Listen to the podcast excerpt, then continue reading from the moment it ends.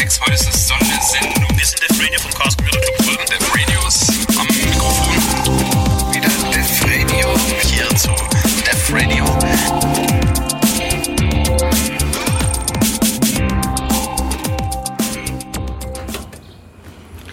Willkommen heute zu Def Radio Folge Nummer. Verdammt, jetzt habe ich es wieder vergessen. Ich habe es gerade eben aufgeschrieben. Folge Nummer 339. Ähm, das heutige Thema ist Pen und Paper. Ich bin Reiki, im Studio bei mir ist Jens. Hallo.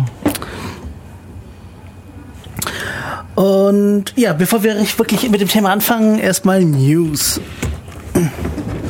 Ähm, irgendwie war die letzte Woche relativ langweilig. Aber ich habe trotzdem ein paar News rausgesucht. Ähm, fangen wir mal mit ein paar Sachen an. Also FileZilla. Ähm, jetzt hat es vorher zu mir gebracht, wie, das gibt's noch? Ja, das lebt noch, wird immer noch äh, gerne als FTP-Client verwendet. Ja, ich hatte es früher auch verwendet, aber irgendwie äh, habe ich schon so lange nicht mehr genutzt, dass ich gedacht hab, hatte, das gibt's gar nicht mehr. Ja, auf jeden Fall hat FileZilla jetzt äh, ein Update gekriegt und hat endlich ein Masterpasswort für die gespeicherten Passwörter. Hui, das ist ja was. ja, eigentlich suche ich für FileZilla eine andere Funktionalität, nämlich, äh, dass man bestimmte Passwörter wieder löschen kann, ohne sein komplettes, seine komplette Konfiguration wegzuschmeißen. Also wir haben das ja öfters mal hier im Radio, wenn wir hier dann fertig sind und äh, unser eigenes Mitschnittsystem wieder nicht funktioniert, dann können wir vom Radio ähm, das Mit den Mitschnitt benutzen und müssen dann die Dateien irgendwo hinbringen. Darf keiner von unseren USB-Sticks mitbringen und das ja eigentlich für eigentlich eine dumme Idee ist, fremde USB-Sticks anzuschließen. Ja, davon sollte man eigentlich abraten, das stimmt. Äh, wir laden es halt gerne irgendwo per FTP dann hoch, zum Beispiel auf die Don't Panic oder so. Und wir lassen da gern, ungern unsere Passwörter drin stehen. Das ist verständlich, ja.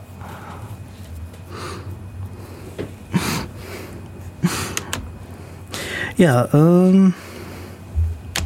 Netzneutralität. Verbraucherschützer wollen Verbot von der Stream-On von der Telekom. Äh, ja, fangen wir, fangen wir am besten an. Stream-On ist ja dieser neue Tarif, der ähm, mehr oder weniger einfach gegen Netzneutralität verstößt. Sie sagen, ähm, bestimmte Streaming-Inhalte zählen nicht äh, in den, äh, in den ins Volumen rein. Die Telekom behauptet, nein, das äh, verstößt nicht dagegen, weil alle Streaming-Inhalte darunter fallen. Müssen sich die Leute nur bei uns melden, wenn das dann doch äh, abgerechnet wurde. Na genau, und wahrscheinlich können dann andere Dienste bezahlen, dass sie nicht auch in den Streaming äh, reinfallen. Und so wird dann die Netzneutralität untergraben. Schöne Sache.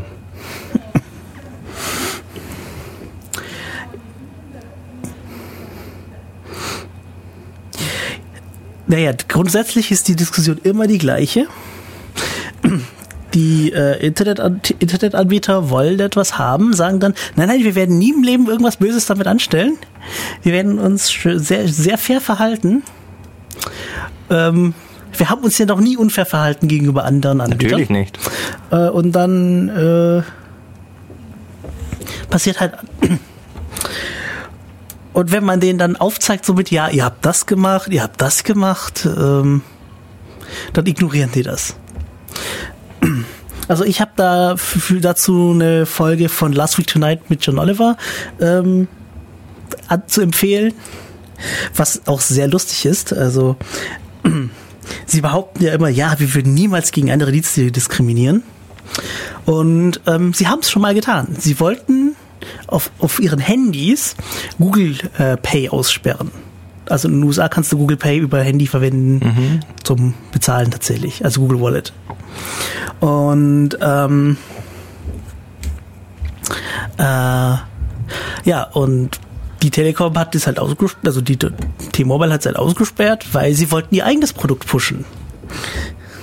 Das ist dann sehr lustig im Nachhinein, wenn man dann liest äh, von deren Twitter-Account, dass sie ISIS voll toll finden. Ja, das Produkt hieß ISIS. Ja, das ist, das entbehrt einer gewissen Ironie nicht. Ja. ja.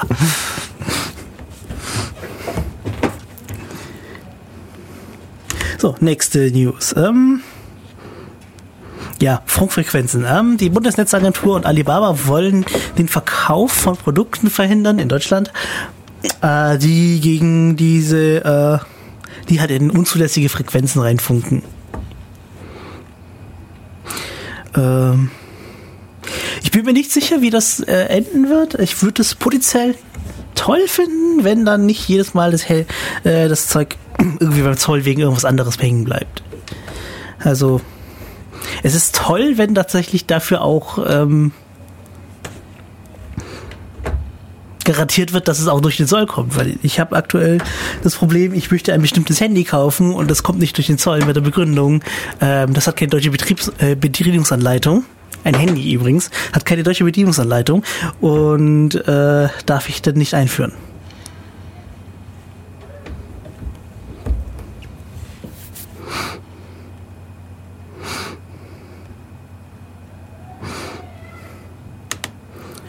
Hm.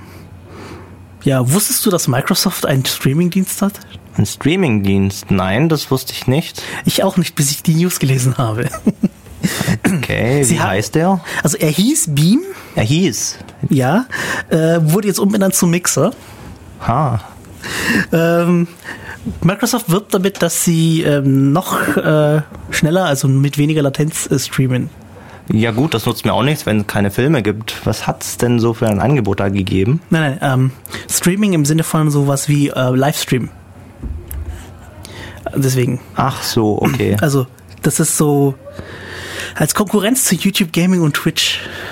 Ah, okay. Mhm.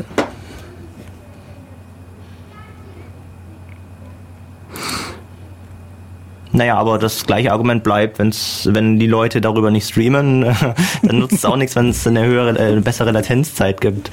Also außerhalb von YouTube und Twitch gibt's, also das sind ja die Platzhirsche und außerhalb kennt man in der Regel eher keine Dienste. Da ja schon, es gibt halt so diese kleineren Dienste, die tatsächlich wirklich mit äh, geringerer Latenz werben. Ist tatsächlich für einige Spiele wichtig. Ich meine, Twitch Plays Pokémon ist grau- grausam mit deren mit, mit der Latenz, die Twitch normalerweise hat. Och, ich hab's auch mit der Latenz äh, genossen, muss ich sagen. Ähm, und es gibt tatsächlich Projekte, die gerne niedrige Latenz haben. Also das sind immer so Nischenprojekte. Ich bin gar nicht sicher, ob das sogar das andere ist. Das ist, was ich benutzt habe und äh, gar nicht wusste, dass es von Microsoft ist. Wie war nochmal der Name? Beam, beziehungsweise jetzt heißt es Mixer. Mixer, okay. Oh, ja, habe ich tatsächlich benutzt. Hui. Ich wusste gar nicht, dass es zu Microsoft gehört. Wieder was gelernt.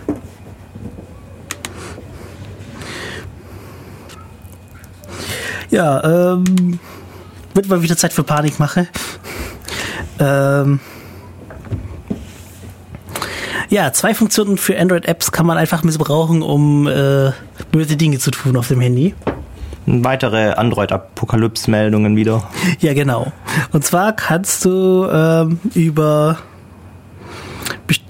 über die Overlay-Funktion ein unsichtbares Overlay drüberlegen, das deine Tastatureingaben alle abfängt. Ui, das klingt, äh, als wollte man das nicht haben. genau. Dann gibt noch das andere, da gibt's noch ein anderes Ding, ein, anderen, ein anderes Recht, das man benutzen kann, um Tastatur, Tastaturbefehle abzusetzen. Abzusetzen, in welchem Sinne? Einfach Also- eingeben. Genau. Hui, das, ha, da, Also- da kannst du ja alle möglichen Schindluder treiben dann auf dem Ja, Handy. also an sich werden die Dinger ja, sind die dazu gedacht, so mit dir, du kannst ein Overlay legen und äh, Sachen anzeigen äh, im Sinne von, dass du zum Beispiel, wenn du eine Nachricht kriegst, dass das dann angezeigt wird als Overlay, dass du es schnell anklicken kannst und schnell mal äh, antworten. Und die andere Funktionalität ist ja eigentlich dazu da, für den Fall, dass du nicht tippen kannst, so, keine Ahnung, du hast keine Finger mehr oder Ja. also andere Dinge. Also das Recht heißt nun mal Byte Accessibility Service. Also an sich sind die Dinger schon nützlich zu haben, aber ähm, Man soll es halt nicht missbrauchen. genau. Ähm, Google will in der neuen Android-Version was dagegen tun. Aktuell mh, keine Ahnung, was ich mal dagegen tun kann genau. Also ich habe auf meinem Handy aktuell so ein Lineage aus. Also früher. Mhm. Also äh, ehemaliges Cyanogen äh, Genau. Mod sozusagen. Da kann man für jede App äh, einzeln die Rechte einstellen und unter dem diese Rechte entziehen. das klingt äh, ziemlich sinnvoll. Beim äh, Vanilla Android kann man das, soweit ich weiß, nicht machen. Das einzige Problem, was ich gerade mit meinem äh, Lineage aus habe, ist, dass es sich ständig aus dem WLAN ausbucht. Aber ich glaube, das ist einfach nur ein Problem von dem Handy.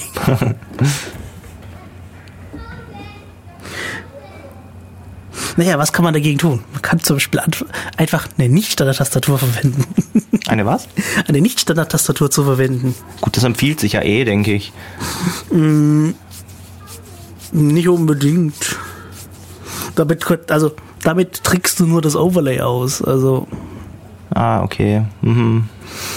ob du jetzt der Tastatur vertrauen kannst, ist jetzt eine andere Sache. Aber wenn du dann deiner Tastatur nicht mehr vertraust, dann ist eh rum. Dann solltest du wieder zu Mobiltelefonen gehen. Gut, ähm, an irgendeinem Punkt solltest du dann halt doch eine gewisse, äh, ein gewisses Vertrauen deiner äh, Hardware und Software entgegenbringen, weil sonst kannst du halt irgendwann gar nichts mehr nutzen. Das ist wahr. Oh, wenn ich schon hier, wenn wir schon bei Android und Security sind, ähm, äh, der Google Play Store hat eine neue Funktionalität eingefügt für äh, App-Anbieter. Nämlich äh, die Überprüfung, ob dein Handy äh, geroutet ist, A, geroutet ist und B, ob du eine Custom Firmware drauf hast. Custom Firmware Ah. bedingt ja nicht, äh, heißt ja nicht gleich, dass du geroutet hast. Mhm. Ähm, und du kannst dann bei deinen Programmen einstellen, so mit, okay, wenn das Handy geroutet ist, bietet diese App gar nicht erst an. Oder wenn eine Custom Firmware drauf ist, bietet es gar nicht erst an. Ja, davon hat man ja schon im Zusammenhang mit Pokémon Go gehört, glaube ich, dass die im Zusammenhang äh, mit gerouteten Systemen den Dienst verweigern. Ja, Und auch als Streaming-Anbieter würde ich äh, nicht unbedingt auf jedem gerouteten Gerät laufen wollen. Netflix. Netflix. Netflix waren die Exakt. ersten, die da mm, aufgesprungen sind und gesagt haben, sie wollen sich nicht installieren lassen. Ich habe bloß grad keine Ahnung, ob es nur geroutete Geräte sind oder ob Custom Firmware Geräte da auch mit rein zählen. Also Custom Firmware wäre ziemlich schade, weil das würde, äh, ich meine, geroutete Geräte sind in gewisser Weise verständlich, aber Custom Firmware sollte man trotzdem noch benutzen können, dass man wenigstens ein bisschen von Google sich unabhängiger macht. Denke ich mir auch, ja. Ähm, ich probiere es mal währenddessen hier aus. Ähm, angenommen, ich komme wieder in mein WLAN. Mhm. Ja, Ähm, ja. Äh, genau, also ich habe keine News mehr. Hast du noch welche? äh, nein, ich habe keine, nein. Okay, dann spiele ich mal ein bisschen Musik äh, zur Pause. Und dann sehen wir uns gleich wieder mit äh, Pen and Paper. Genau. Ähm, jetzt läuft von. Also ich, heute ist es mal wieder nicht freie Musik, weil ich zu faul war, welche rauszusuchen. Ich will jetzt nicht die gleiche Playlist wie letztes Mal spielen. Deswegen äh, Be Somewhere von Busi. Willkommen zurück bei Def Radio. Heute am 28. Mai. Es ist übrigens äh, Einstein-Triathlon. Tatsächlich, heute laufen Leute durch Ulm ähm, oder sind schon durch Ulm gelaufen. Ich weiß gar nicht, äh, wann das stattfindet, genau. Ich hab's auch nicht mit, ich hab's erst mitgekriegt, als ich heute in die Straßenbahn gestiegen bin und dann dran stand, es, die Straßenbahnlinie fährt nur bis Don, äh, Donautal. Ah, okay, nee, als ich gestern äh, an der Donau entlang ging, waren da schon so ähm, Brücken über die äh, Bahn äh, für die Zuschauer aufgestellt. Das war ganz lustig. Okay. Ja. Wir sind übrigens live äh, im Studio. Äh, ihr könnt gerne anrufen 0731 938 6299. Ich wiederhole nochmal die Telefonnummer 0731 938 6299. Wir sind auch äh, online in unserem Chat. Äh, das ist ein IRC-Chat auf dem Server irc.in-ulm.de im Channel Raute Dev Radio zusammengeschrieben. Ähm, wir haben auch einen Twitter. Das, das Handle ist at dev-radio. Das ohne Unterstrich hat schon jemand anderes geklaut. Der benutzt den Account nicht mal richtig. Gut. Ja, kommen wir zu unserem Thema, Pen and Paper. Was Genau. ist Pen and Paper? Was ist Pen and Paper? Ja, das ist eine äh, gute Frage. Da kann man bergeweise Literatur zu lesen, hauptsächlich Regelwerk. Aber äh, fangen wir mal ganz grundsätzlich an. Pen and Paper, ähm, zu Deutsch Stift und Papier. Ähm, und da ist der Name prinzipiell schon äh, Programm. Also Pen and Paper, gebräuchlicherweise äh, nennt man das Pen and Paper Rollenspiel. Äh, und das sagt ja eigentlich schon alles. Also Pen and Paper Rollenspiel ist ein Rollenspiel, das man grundsätzlich mit Stift und Papier spielt. Ähm, und natürlich dem eigenen Vorstellungsvermögen. Gut, das sind jetzt alles Begriffe, äh, kann man, hat man vielleicht schon mal gehört oder nicht. Ähm, aber fangen wir vielleicht mal mit Rollenspiel an, würde ich sagen, so allgemein. Also nicht Pen and Paper, da kommen wir dann später drauf. Ähm, aber Überkategorie sind halt Rollenspiele. Also Rollenspiele kann man schon mal gehört haben in verschiedenen Zusammenhängen. Ähm, was wir mit Rollenspielen meinen, ist dann eben so eine Art Theaterspielen. Also es ist so eine Art ähm, Improvisationstheater. Ähm, ja, genau. Also Impro-Theater, das heißt, man hat kein vorgegebenes Theaterstück sozusagen, sondern hat nur seine Rolle äh, und improvisiert dann halt so ein bisschen, je nachdem, wie man halt gerade will, wie äh, man vorstellt, dass sein Charakter handeln würde zum Beispiel. Ähm, also Rollenspiel ist erstmal Improvisationstheater. Das, äh, denke ich, kann man so ganz gut sagen. Also man schlüpft in eine Rolle, ähm, und verkörpert dann äh, seinen Charakter mit allen Stärken und allen Schwächen äh, und lässt ihn auf seine Umwelt reagieren, auf andere Mitspieler. Äh, Kann, kann, es gibt Interaktion zwischen äh, verschiedenen Spielern ähm, und äh, da kann man sinnvoll drauf reagieren. Gut, das ist Rollenspiel ähm, und man hat viele Spieler. Aber wenn man jetzt sagt, äh, ja, das ist äh, Improvisationstheater ohne ein also Theaterstück sozusagen, ähm, ist es dann so eine Art, also wie, wer legt dann fest sozusagen, ähm, also wie wie die Welt aussieht oder so. Weil ganz willkürlich ist es nämlich auch nicht. Ähm, es, es gibt nämlich die Mitspieler und dann gibt es noch eine Person, äh, die typischerweise Meister genannt wird oder in, in manchen dann auch Dungeon Master oder so ähnlich. Ähm, aber wir bleiben jetzt erstmal bei Spieler und Meister. Äh, der Meister ist nämlich der, der so ein bisschen die Rahmenbedingungen vorgibt. Also der Meister, der spielt die Welt, also alles drumrum um die Spieler, ähm, spielt alles grundsätzlich, was nicht Spieler ist. Ähm, und äh, genau in der Interaktion zwischen den Spielern untereinander und den Spielern und Meister liegt dann auch der äh, Reiz des Rollenspiels. Ja. Ich denke, so kann man Rollenspiel ganz gut äh, charakterisieren. Also es gibt den Spieler und es gibt den Meister. Die Spieler spielen Rollen und der Meister gibt die Rahmenbedingungen. Das heißt, er erschafft die Welt. Also er erzählt äh, zum Beispiel, wie die Welt so beschaffen ist äh, und ähm, was die Spieler gerade sehen, was sie hören, äh, welche Empfindungen sie haben. Ähm, teilweise auch das Innenleben übernimmt der Meister oder der Spieler. Also das ist dann aber wieder ein bisschen Definitionsfrage. Also grundsätzlich Meister ist alles, was erstmal nicht Spieler ist. Ähm, kann man grundsätzlich sagen. Und dann gibt es natürlich auch noch so kle- kleine detaillierte Ausnahmen. Aber darauf kommen wir dann vielleicht später noch. Okay. Ja. Gut. Ja, was braucht man denn so alles, um spielen zu können?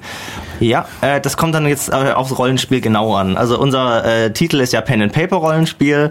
Ähm, also es, ich meine Rollenspiel, es gibt auch Computerrollenspiele zum Beispiel oder oder äh, ja ähm, oder Theaterrollenspiele auch meinetwegen. Ähm, bleiben wir beim Pen and Paper Rollenspiel. Da brauchen wir Stift und Papier grundsätzlich. Das ist alles. Also wir brauchen Stift, Papier und vor allem äh, Vorstellungsvermögen. Äh, genau. Wir schauen uns denn nämlich jetzt an, was genau dieses äh, Pen and Paper Rollenspiel sein soll.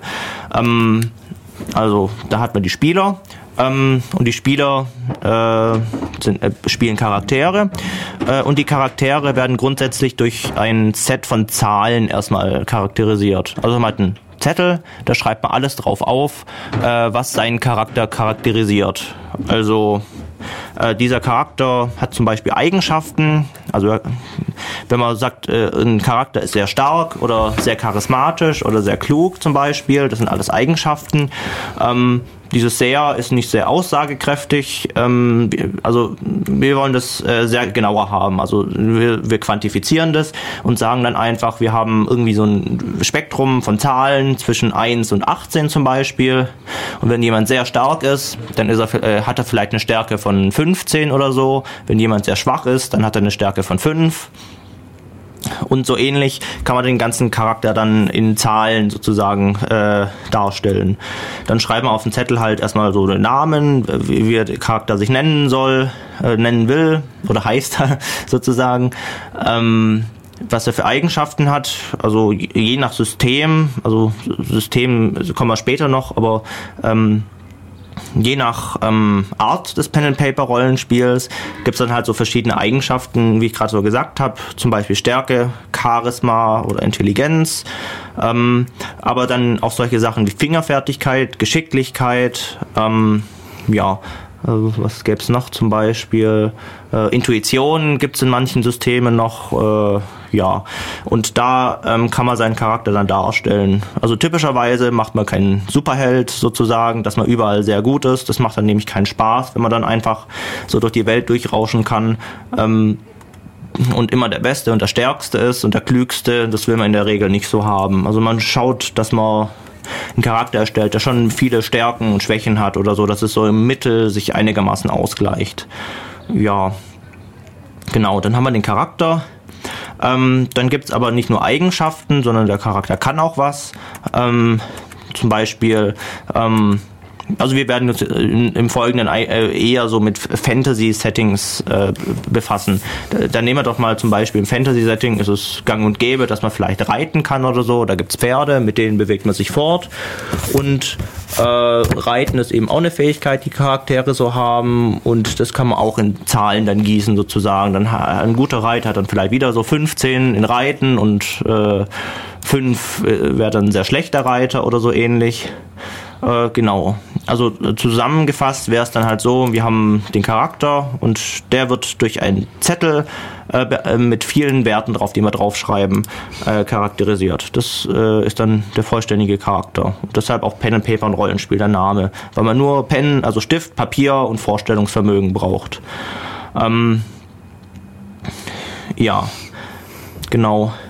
Aber äh, in allen Pen-and-Paper-Rollenspielen ist es jetzt nicht so, dass man auch machen kann, was man will. Also einerseits gibt es den, Meister, der noch so die groß, äh, groben äh, Strukturen und äh, Umstände vorgibt, ähm, aber die sind nicht so ganz greifbar in der Regel. Das ist, ähm, es geht noch ein bisschen detaillierter. Also auch als Charakter kann man nicht machen, was man will. Äh, also man kann schon bis zu einem gewissen Grad, aber da gibt es halt auch Einschränkungen. Und zwar da kommen nämlich die Würfel ins Spiel. Also was wir noch brauchen dringend sind Würfel. Okay. Genau. Also so ganz normale Würfel, wie ich sie aus äh, Brettspielen kenne oder zum Beispiel. Also was du aus Brettspielen kannst, so wie Mensch ärgere dich nicht, ist dann der W6 nennt man den. Also W6 ist dann hat der hat sechs Seiten sozusagen, sechs gleiche. Ähm, aber es gibt dann noch so ganz äh, äh, ganz verrückte Würfel, wie zum Beispiel 20-seitige Würfel. Ähm, ja. Das ist relativ normaler PK. Bitte? Ich finde 20-seitige Würfel sind relativ normal. Ja, für, für Rollenspieler schon, aber so außerhalb vom Rollenspiel sieht man die ja echt nicht so. Es gibt auch 100-seitige Würfel zum Beispiel. Also gibt relativ, also gibt, gibt ganz abgefahrene Würfel. Ähm, aber im, im äh, Endeffekt will man eigentlich so platonische Körper haben. Also was heißt das, dass die halt äh, die gleichen, dass die lauter gleichförmige Seiten haben sozusagen. Also beim W6 wären das halt Quadrate, beim W20 wären das so, wären das Fünfecke. Also ich will mich nicht so weit aus dem Fenster lehnen, ich weiß es gar nicht mehr. Mhm. Aber wahrscheinlich. Ähm, genau. Äh, und die Würfel sagen dir halt, wie gut du irgendwas machst. Also du kannst zum Beispiel sagen, bleiben wir mal beim Beispiel im Reiten, du reitest so, ähm, dann hast du einen Wert jetzt von 15, dann bist du ein guter Reiter äh, und dann im Rollenspiel steigst du zum Beispiel auf dem Pferd auf und reitest. Ähm, aber die Probe, ob das wirklich geht, das machst du dann mit dem Würfel.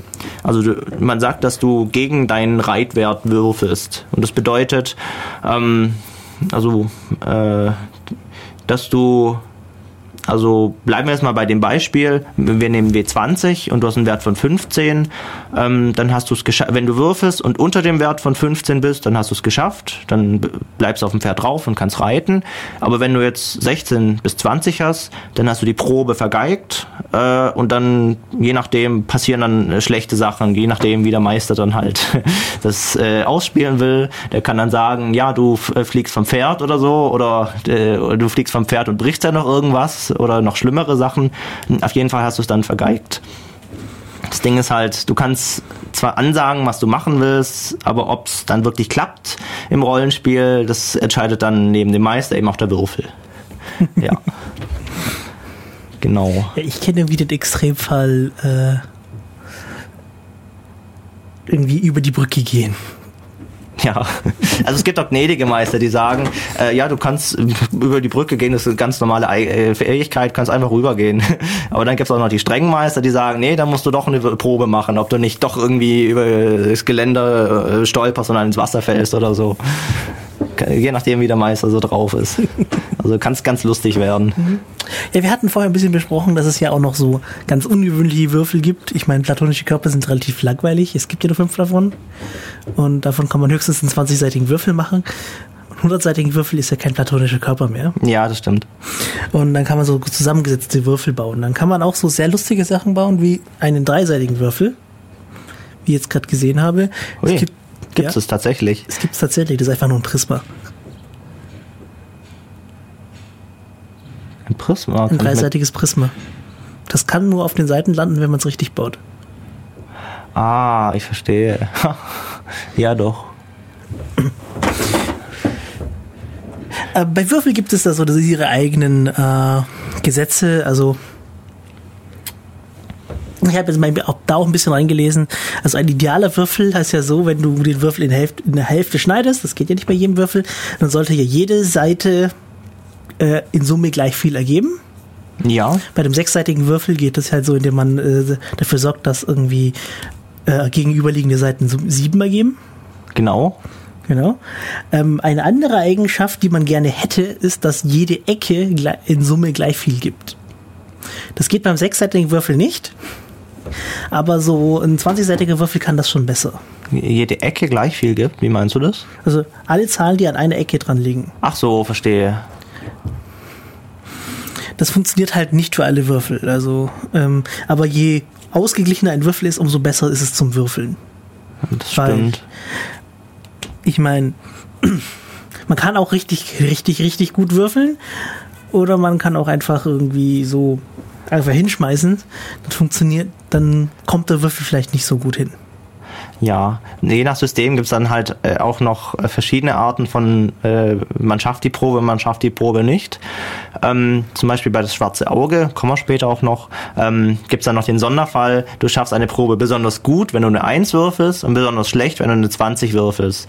Und dann, wenn du besonders gut würfelst, dann kann man das auch entsprechend ausspielen, dann kriegst du auch äh, schöne Boni und so, dann ähm, beim Reiten, äh, bleib mal bei, bei dem Beispiel, dann äh, reitest du so prächtig, du bist äh, wie ein Kunstreiter zum Beispiel, oder beim W20, dann fällst du vom Pferd und das Pferd äh, überreitet dich noch äh, beim, beim. Weglaufen und, und, und läuft dann noch ganz weg oder so ähnlich.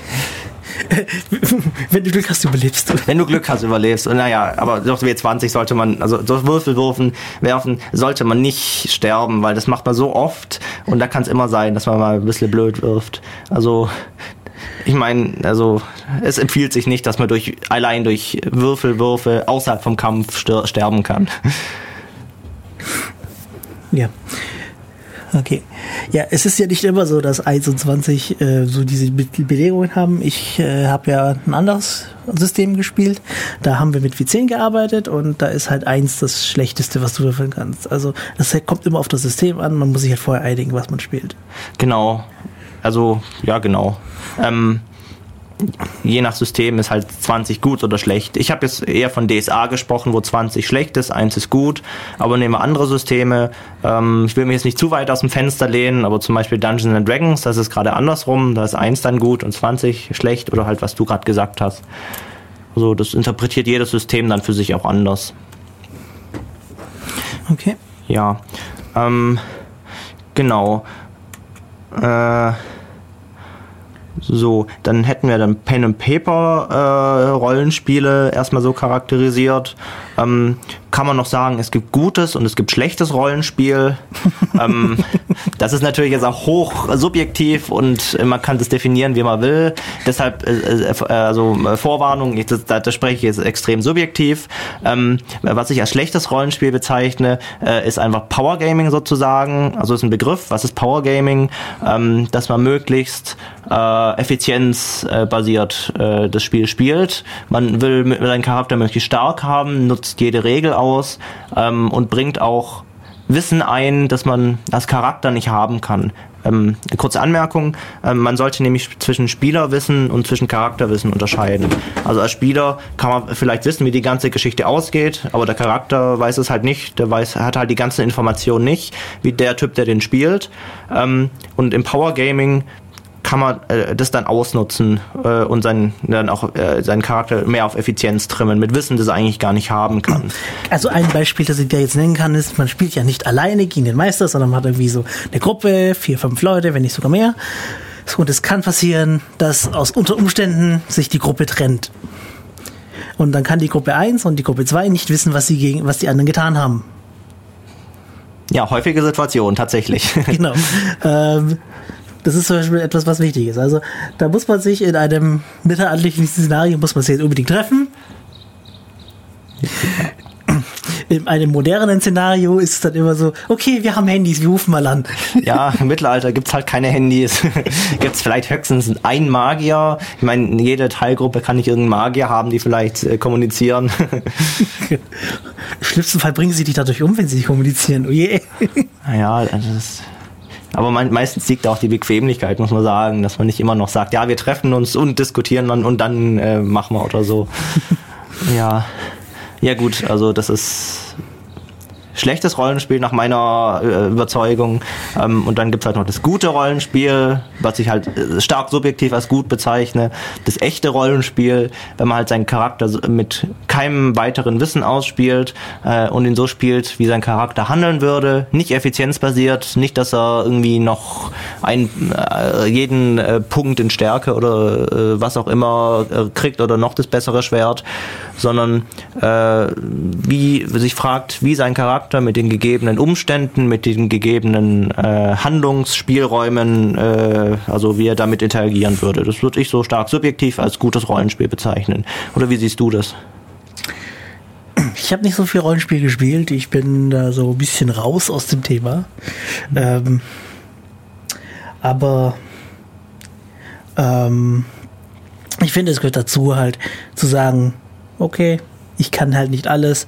Nicht Spielerwissen, Charakterwissen ist tatsächlich zu trennen, weil sonst macht das keinen Spaß. Ja, das stimmt.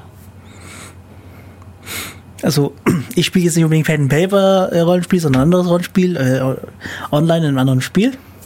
Und da ist es zum Teil echt lustig, wenn man halt einfach weiß, voneinander, wie, wie viele Sachen weiß, aber der Charakter weiß es ja nicht und es passieren sehr lustige Dinge dabei. Ja. Ja, ähm, gut, äh, ich denke, das war es erstmal zu Rollenspiel und Pen and Paper. Äh, ich denke, wir haben jetzt verstanden, was Rollenspiel ist und was Pen and Paper so ungefähr ist. Ähm, aber dann stehen ja halt immer noch ganze Welten vor uns offen, sozusagen, die wir noch füllen müssen. Ja. Ich würde jetzt noch mal ein bisschen Musik spielen, dann können wir danach über Weltenspiel äh, reden. Genau. Wie gesagt, wir sind live äh, im Radio. Ihr könnt uns gerne anrufen oder im Chat äh, schreiben. Die Telefonnummer ist nochmal 0731 938 6299. Und der IRC-Channel ist äh, Raute Def Radio auf dem Server irc.in-ulm.de oder wie gesagt in Twitter at dev-radio. Ähm, als nächstes äh, spiele ich, ach ich spiele einfach irgendwas, ich suche nachher raus, wie es ist. Ja. Willkommen zurück bei Dev Radio, Folge Nummer 339. Heute am 28. Mai. Ich wollte April sagen. Ähm, Ja, ist schon ein bisschen weiter in der Zeit. ähm, wir sind live im Studio. Telefonisch erreichbar 0731 938 6299. als auch im Chat ähm, irc.in-ulm.de im Channel Raute Dev Radio. Äh, wie Jens angemerkt hat, wir haben tatsächlich äh, ein Web-IRC. Ich habe die URL nicht im Kopf, aber man kann sie auf unserer Homepage äh, angucken. Wir haben, das ist verlinkt. Ähm, unsere Homepage ist devradio.de bzw. ulm.ccc.de slash dev slash radio. Ja, wir waren bei Pen and Paper Rollenspielen. Ähm, wir hatten gerade eben so die, das Grundlegendste erwähnt, was man so braucht für Rollenspiele. Genau, Stift, Papier und Vorstellungsvermögen. Wir hatten genau. gesagt, was Rollenspiel ist und äh, was Pen and Paper Rollenspiel ist. Ähm, und aber es war halt noch eine große Lehre, die wir jetzt füllen wollten. Also es gibt noch viele Dinge zu sagen. Ja. Mhm. Ja, wie füllt man die am besten? Äh, ich denke, wir schauen uns jetzt mal ein spezifisches System an. Okay. Also wir gehen mal ein bisschen mehr ins Detail. Ähm, also äh, jetzt haben wir erst Rollenspiel, dann Pen and Paper, aber schauen wir uns mal äh, so ein paar Systeme an. Ähm, ich hatte vorhin schon gesagt, dass es eher um Fantasy geht, Fantasy Pen and Paper Rollenspiele. Ähm, daneben gibt es aber noch viele andere. Also ähm, neben Fantasy gibt es zum Beispiel dann noch das Genre Science Fiction Rollenspiele oder Ho Horror Rollenspiele. Ähm, Steam Steampunk-Rollenspiele, Cyberpunk-Rollenspiele, meinetwegen dann auch noch so eine Art Verschränkung von allen, also halt also alternative Realitäten. Ähm, ja, äh, ich muss auch sagen, für die meisten weiß ich jetzt, habe ich jetzt gar kein Beispiel zur Hand. Ähm, aber wir wollen jetzt erstmal bei Fantasy-Rollenspielen bleiben. Äh, und darauf wollen wir uns beschränken. Also Fantasy ist halt in, in der Regel so eine Art Mittelalter, in dem es dann halt auch noch so Magie gibt und Götter und so Kram. Ähm, genau. Äh, aber da gibt es auch äh, so also ein paar Beispiele. Ähm, also so das weltweit bekannteste Beispiel für Fantasy-Rollenspiele ähm, ist Dungeons and Dragons. Ähm, das ist auch das ist auch das allererste, das äh, veröffentlicht wurde äh, und zwar von Gary Gygax äh, hieß der Mann, der es veröffentlicht hat äh, und zwar 1974. Das ist das älteste System weltweit, äh, soweit ich weiß. Ähm, und äh, da ähm, kennt man, würde ich sagen, also jedenfalls kenne ich, äh, so die Szenarien Forgotten Realms oder Pathfinder. Ähm, bei Dungeons and Dragons ist erstmal ein System, äh, für, das man für viele Sachen nutzen kann und dass es Fantasy-lastig wird, kann man dann so mit Forgotten Realms oder Pathfinder nehmen. Ähm, Forgotten Realms könnte man vielleicht daher kennen, äh, dass viele PC-Rollenspiele also für den Computer oder teilweise auch für die Konsolen, äh, das Szenario verwendet haben. Also vielleicht ist ja manchen Leuten Baldur's Gate oder Icewind Dale Name, also das sind großartige Computerrollenspiele, Dungeons and Dragons mit dem Szenario Forgotten Realms äh, machen. Gut, ähm, das wäre ein Beispiel für Dungeons and Dragons, äh, aber äh, zehn Jahre später, 1984, nach der Veröffentlichung von dem äh, kam dann das System raus, das uns heute äh, stark interessiert. Äh, und zwar das schwarze Auge. Äh, das ist in Deutschland ers äh, äh, erschienen. Also vielleicht noch als Anmerkung, Dungeons and Dragons ist ein amerikanisches System, also US-amerikanisch. Ähm, DSA ist ein deutsches System. Ähm, das gibt's heute aktuell in der fünften Version. Also wie gesagt, 1984 kam die erste Version. Also das hat schon äh, auch einige Jahre auf dem Buckel. Ähm, Genau, also das schwarze Auge ist das System, das uns heute interessiert äh, äh, und darauf werden wir also ein bisschen eingehen. Äh, ja, ähm, wie charakterisiert sich so die, das schwarze Auge? Ähm, möchte ich dich mal fragen, kennst du das schwarze Auge? Ich, ich kenne es eigentlich nicht. Das Einzige, was ich weiß, ist irgendwie, man kann zum Teil alles würfeln. Ja, das, das ist wahr. Also, äh, alles äh, stimmt auch fast. Also es gibt sehr viele Regeln. Also äh, das Schwarze Auge ist ein deutsches System, ist ein sehr regellastiges System deshalb. Und ähm, ja, also es gibt Regeln für sehr viele Sachen. Es gibt ein ausuferndes Regelwerk ähm, mit vielen Regeln. Ähm, aber um ein bisschen äh, noch äh, zur Verteidigung äh, zu DSA sa zu sagen, viele Regeln sind optional. Also man kann die auch ein bisschen entschlacken und ähm, viele Gruppen, also viele, viele Leute, die sich zusammenfinden, das ist dann eine Gruppe, äh, spielen das auch nicht mit allen Regeln. Also was ich hier heute mitgebracht habe sogar, ist so, dass äh, so das Einsteiger-Regelwerk ähm, von Das Schwarze Auge 4. Äh, das umfasst alles in allem so äh, 300 Seiten. ja, das mag viel klingen, man muss das nicht alles durchlesen und durch, durch. Das ist kurz. Das ist, das ist kurz, in der Tat. Ähm, ich habe auch das äh, Grundregelwerk äh, von DSA 5, ähm, das relativ neu ist. Ähm, das ist, ist umfasst ungefähr 400 Seiten, aber da ist dann auch alles drin, äh, um loszulegen. Es gibt noch viel Zusatzliteratur, viel detaillierte Regeln. Ähm, es gibt sehr viele Regeln. Wenn man möchte, kann man so ziemlich alles, äh, für alles eine Regel finden. Ähm, ja, aber lasst euch nicht abschrecken. Äh, man kann auch ohne viel Regelkenntnis äh, das spielen. Im Prinzip muss der Meister nur die ganzen Regeln können. Als Spieler ist man relativ frei. Äh, man muss nicht so viel Vorkenntnisse bringen. Der Meister muss, äh, hat dann die Aufgabe sozusagen, dass er das alles konsistent macht. Was die Spieler so sagen und machen und würfeln, äh, muss der Meister dann äh, konsistent äh, mit, der sie, mit der sie umgebenden Welt äh, irgendwie vereinigen und unter einen Hut bringen. Ähm, deshalb lasst euch nicht abschrecken. Äh, der Meister hat Arbeit, als Spieler hat man in der Regel nicht so viel Arbeit. Naja, ganz am Anfang, sein Charakter bauen. Genau. ähm, Wobei, man kann ihn auch einfach auswürfeln. Ja, auch das Charakterbauen wird einem, äh, kann einem abgenommen werden. Das kann auch sehr lange dauern, muss man sagen, wenn man das regelgetreu macht. Es gibt aber äh, Hilfen, es gibt äh, Software, die das relativ einfach macht. Ähm, aber wahrscheinlich habe ich jetzt auch viele Leute abgeschreckt durch äh, diese, diese Regelwut hier. Aber das lasst euch nicht beirren, das muss alles nur der Meister können. Wenn ihr Interesse habt, äh, könnt ihr auch ohne Regelkenntnisse einsteigen. Ähm, genau. Ähm, aber vielleicht bleiben wir doch bei dem Punkt äh, und, und diskutieren erstmal, was man denn braucht, um, also wenn man die, das schwarze Auge spielen will, was man da mitbringen muss. Ähm, also Regelkenntnisse erstmal nicht. Man muss grundsätzlich Interesse an Fantasy haben. Also wenn man so mit dem Szenario was anfangen kann, so also Mittelalter, europäisches Mittelalter, sagen wir mal so, mit Drachen, mit äh, so mit Göttern, mit äh, Magie wirken und so weiter, wie man sich halt so klassische Fantasy vorstellt.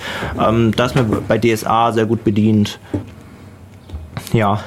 Äh, das Schwarze Auge ähm, versteht sich auch als erwachsenes Rollenspiel in gewisser Weise, also in Anführungszeichen. ähm, das heißt, äh, naja, dass es konsistent ist, ähm, dass es auch realistisch ist, wo man mit dem Begriff auch ein bisschen aufpassen muss, Realismus. Also was meine ich damit? Ähm, dass es halt selbst konsistent ist, dass es, ähm, dass es, äh, ja, wie sagt man, ähm, ähm, logisch ist, also von den ausgehenden Prämissen, von den Regeln, dass man halt da logisch, dass die Regeln logisch miteinander verknüpft sind. Aber mit Erwachsenen, das heißt letzten Endes auch nichts anderes, als dass Erwachsene das auch gern spielen können. Also genau. Äh, ja. Ähm, vielleicht charakterisieren wir aber mal die Fantasy von äh, Das Schwarze Auge ein bisschen mehr. Also es ist Fantasy, aber da gibt es ja auch so ein bisschen Abstufungen. Ähm, ich führe mal die Begriffe High Fantasy und Low Fantasy ein. Okay. Ken, kennst du die Begriffe? Äh, High Fantasy ist doch immer dieses äh, Tolkiensche Fantasy-Setting.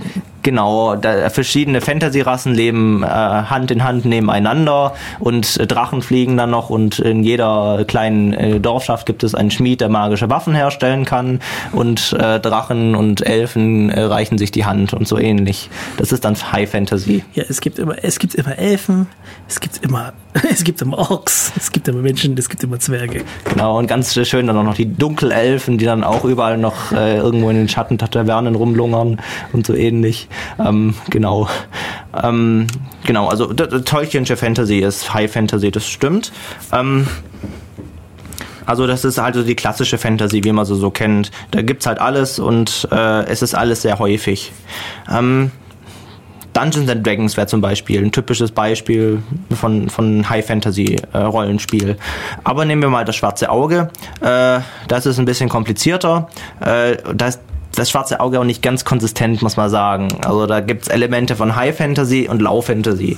Aber wenn ich von realistischem Fantasy oder realistischem Rollenspiel spreche, ähm, dann spiele ich auf den Low Fantasy Bereich von äh, das schwarze Auge an. Was bedeutet das? Also Low Fantasy, also das ist also es, der, aus dem Namen kann man das schon ableiten, dass es halt wenig Fantasy ist.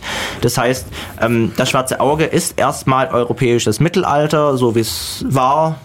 Natürlich ein bisschen idealisiert, äh, ganz klar. Also äh, nicht wie es war, sondern wie man sich so halt idealisiert vorstellt. Ähm, aber mit wenig Magie. Also es ist so, dass Zauberer und Magier nicht an jeder Ecke rumlaufen, äh, sondern das sind schon wirklich selten. Die Fantasy-Elemente sind selten und äh, gut in die Welt integriert. Das ist Lauf-Fantasy und das so zeichnet es äh, das schwarze Auge auch so ein bisschen aus. Also ähm, magische Artefakte kann man nicht einfach irgendwie auf dem Marktplatz erstehen oder sowas, sondern wenn es sie überhaupt gibt, dann werden sie entweder gut bewacht oder sind so verschollen, dass man sie so gut wie nie findet. Ähm, ja. Äh, aber das schwarze Auge hat eben auch High-Fantasy-Elemente, ähm, insbesondere jetzt in der neuesten Version gibt's halt auch ähm, die sogenannten Schattenlande. Ähm, ich möchte nicht zu viel spoilern, weil das würde auch ein bisschen in der Geschichte wegnehmen. Aber wenn halt ein, ein in, im, im Sinne von DSA guter Staat und äh, böser Staat so Seite an Seite nebeneinander existieren. Nehmen wir bei Tolkien zum Beispiel halt Mordor, also so die, die Stadt, äh, die, der Staat des äh, bösen, äh, wie sagt man, was ist Sauron? Halt ein böser Diktator, mehr oder weniger, böser magischer Diktator. Neben äh, den guten Menschenkönigreichen, wenn es so nebeneinander existiert, ist es halt schon sehr High Fantasy und das gibt es bei Dans Schwarze Auge eben auch. Ähm, also es ist schwierig. Äh, das schwarze Auge ist beides erstmal äh, gut. Äh, aber das war jetzt vielleicht ein bisschen zu äh, sehr schon reingesprungen. Ähm, ja, also man kann Rollenspiel auch mit das schwarze Auge machen. Da kann man sich auch seinen Charakter erstellen. Äh, und da gibt es eben auch die typischen Rassen. Äh, also es gibt die Menschen, es gibt die Zwerge, es gibt die Elfen. Zwerge und Elfen sind nicht so häufig. Ähm, typischerweise wird man eben äh, in der Welt eben einem Menschen über den Weg laufen, mehreren. Ähm, also Fangen wir vielleicht mal so an. Äh, wie kann man denn vorgehen, um DSA zu spielen? Grundsätzlich braucht man erstmal ein paar andere äh, Leute, die das äh, Hobby oder äh, teilen, Interesse an Fantasy haben. Äh, man kann sich zusammenfinden. So nach meinem Empfinden ist die optimale Zahl äh, fünf Leute, ähm, also vier Spieler und ein Meister. Der Meister sollte die Regeln schon mal gesehen haben ähm, und die Spieler können sich dann ihre Charaktere bauen. Der Meister schaut sich dann an, was die Spieler so für Charaktere gebaut haben. Ähm, also so, es, es, gibt natürlich auch so die Archetypen. Also die Spieler können zum Beispiel ja einen Magier ähm, äh, bauen, einen Krieger, ein äh, kann auch sein, also ein elfischer Bogenschütze, so als Archetyp gibt es auch noch und ein Zwergenkrieger. äh, das sind so die vier, vielleicht, die finden sich dann so zusammen. Äh, und wenn der Meister sagt, ja, die passen ganz gut in die Welt, äh, die haben auch eine gute Hintergrundgeschichte und es ist auch logisch, warum sie sich treffen äh, und zusammen auf Abenteuerreise gehen, dann kann es eigentlich auch starten. Dann sucht man sich einen Anfangsort aus äh, in der Welt von DSA, also genauer Aventurien, so heißt der Kontinent, äh, in dem das schwarze Auge spielt. Äh, kurze Anmerkung, ähm, die ganze, der ganze ähm, die ganze Erde, also nicht Erde, ähm, der ganze Planet, auf dem DSA spielt, heißt Diere. Das ist einfach ein Anagramm aus äh, Erde, also Buchstaben vertauscht. Ähm, gut, aber wenn die dann einen Startpunkt gefunden haben, ähm, zum Beispiel also so das typischste Land auf dem Kontinent ist dann das Mittelreich, also wo halt so die, das klassische europäische Mittelalter mit ja, Magie halt ähm, ähm, aufzufinden ist. Äh, wenn man da einen schönen Startpunkt hat, dann kann es eigentlich auch schon losgehen. Dann treffen äh, die vier Personen sich und äh, man muss natürlich auch äh, sich überlegen, wie es denn dazu kommt, dass sie sich treffen, weil wenn man einfach sagt, ja, die treffen sich, um äh, Gold zu erbeuten oder so, ja, das oder Abenteuer zu erleben, also das wäre halt die Intention, mit der Spieler rangehen. Sie wollen halt spielen. Ähm, und dann sagen die Charaktere, treffen sich halt, weil sie auch irgendwas erleben wollen. Ist zwar möglich, aber es sollte halt doch eher ein bisschen mit, äh, also ein bisschen logischer erscheinen, also warum sie sich treffen. Es ist halt nicht es ist halt nicht so gewöhnlich zum Beispiel, dass sich irgendwie ein menschlicher Magier und ein elfischer Bogenschütze einfach so treffen und zusammen auf Abenteuerreise geht. Da muss halt schon irgendwie so eine Hintergrundgeschichte entstehen, meinetwegen. Irgendwie der Elf, ähm, elfische Bogenschütze sucht dringend, äh, der wurde von seinem Volk in dem Wald ausgesandt, äh, um Verbündete zu holen, weil irgendeine alte Gefahr sich anbahnt und findet dann in einem menschlichen Magier eben äh, eine, eine wichtige Verbündete. Ähm, also so von der Art sollte dann so die Hintergrundgeschichte sein. Und dann findet man sich auch zusammen und wenn man dann schon ein bisschen gespielt hat und die Gruppe sich eingespielt hat, äh, dann kann es auch sein, dass der Elf sich dann entscheidet, ja, mit dir war es doch ganz gut, um in der Welt äh, umherzuziehen, das macht das dann äh, ein bisschen länger oder so und dann hat man schon seine feste Gruppe sozusagen, mit der man auf Abenteuerreise gehen kann in Aventurien. Ja. Ja, Charaktere fallen nicht einfach so vom Himmel. Ja, das ist wahr. Jeder Charakter hat eine Geschichte und wo er herkommt, ähm, wo er hin will.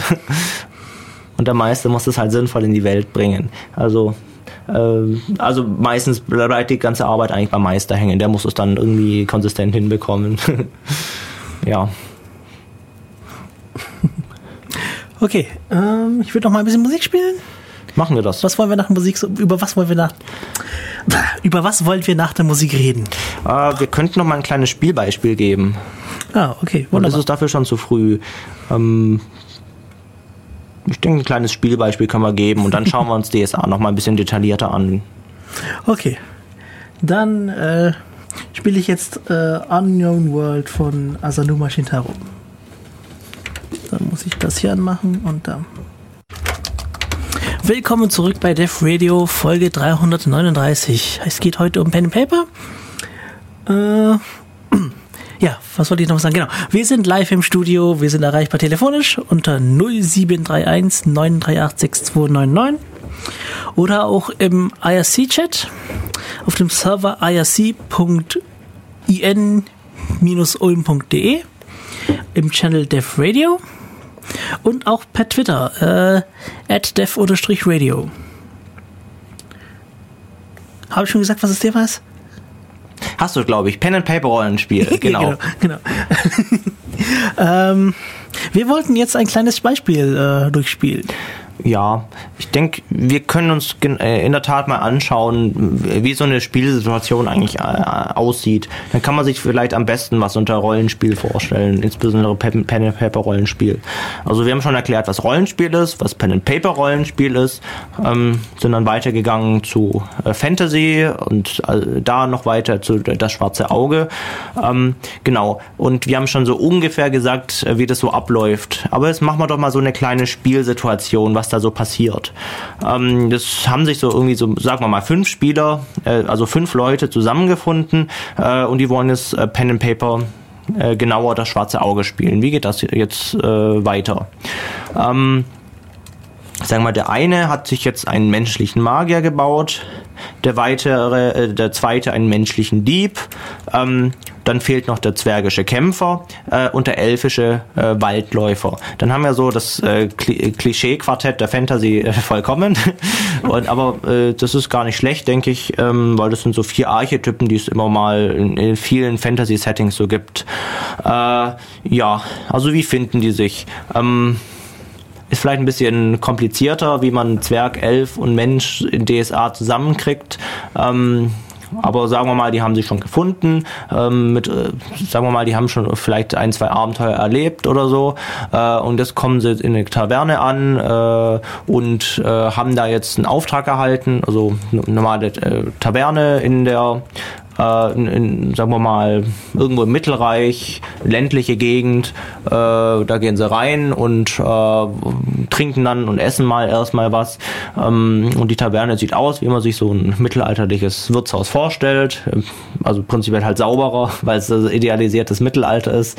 Äh, und äh, am schwarzen Brett der Taverne sehen sie dann auch, dass da ein Aushang ist, dass irgendwas gesucht wird oder so.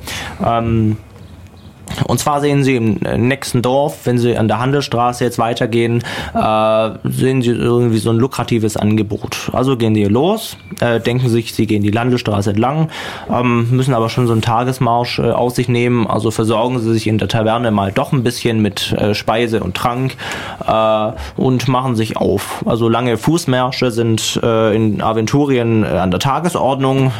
Pferde sind teuer, Kutschen sind irrsinnig teuer. Also muss man halt auf Schusters Rappen äh, sich fortbewegen. Ähm, also brechen die sofort auf. Äh, es ist noch früher, vor, also sagen wir später Vormittag, das können sie heute noch schaffen. Ähm, genau. Also gehen die so äh, lang. Äh, der Meister hat bis jetzt auch nicht so richtig interagiert. Äh, also in dem Beispiel wäre die Rolle des Meisters, dass er halt die Preise gibt für den, für die, den Proviant, den sie sich gekauft haben, oder für das Bier oder für die Suppe, die sie sich gekauft, die sie da gerade gegessen und getrunken haben, äh, wird der Meister dann auch so der, dann das, äh, äh das, das, äh, also die äh, Kosten vorgeben. Ähm, DSA wird natürlich mit Gold bezahlt und Silber und äh, Kupfer, glaube ich. Kupfer bin ich mir nicht ganz sicher. Ähm, auf jeden Fall. Äh, sonst haben, haben, haben die vier äh, Spieler erstmal nichts gemacht, was sonderlich Talentproben äh, so braucht. Ähm, aber also so die Hälfte der Strecke hinter sich gelegt, äh, hin, äh, zurückgelegt haben, äh, sehen sie, also es gibt auf der Straße gerade niemanden, also wenn sie hinter sich oder vor sich schauen, äh, ist auf jeden Fall niemand zu sehen. Nur äh, eine Person, ne, nur, nur eine, eine, eine Person tatsächlich gibt es da, die ihr, äh, ihren, ihr Neugier erweckt hat. Äh, und zwar äh, allem Anschein nach könnte da vielleicht ein, ein Händler sein, der irgendwie mit seiner Kutsche gerade äh, so äh, stehen geblieben ist. Die Kutsche könnte irgendwie Rad gebrochen sein und der Kutscher kommt nicht weiter. Äh, und da kommen dann jetzt wirklich die interessanten äh, Seiten des Rollenspiels. Nämlich, wie gehen die Leute davor? Da haben wir eine Meisterperson, äh, den Kutscher und die Spielerpersonen, die dann aufeinandertreffen. Und jetzt können sie äh, auf verschiedene Weise äh, jetzt interagieren. Ähm, die wohlgesonneneren, äh, wohlgesonneneren und rechtschaffeneren äh, Charaktere der Gruppe, also vielleicht der Magier und der Zwergenkämpfer, äh, würden die Hilfe anbieten, dass irgendwie die Kutsche vielleicht äh, richten oder sowas. Ähm, aber wir haben auch einen menschlichen Dieb, der könnte jetzt zum Beispiel seine Diebesprobe machen ähm, und könnt ihr mal schauen, was der Händler so in seiner in seine in seinem Wagen, sag mal keine Kutsche, Kutsche, sag mal Wagen, äh, so hat. Ähm, während äh, jetzt zum Beispiel der äh, menschliche Magier sein äh, seine Hilfe anbietet, schleicht sich der Dieb und äh, macht und führt seine Diebeskunst aus, um ein bisschen Geld zu kriegen.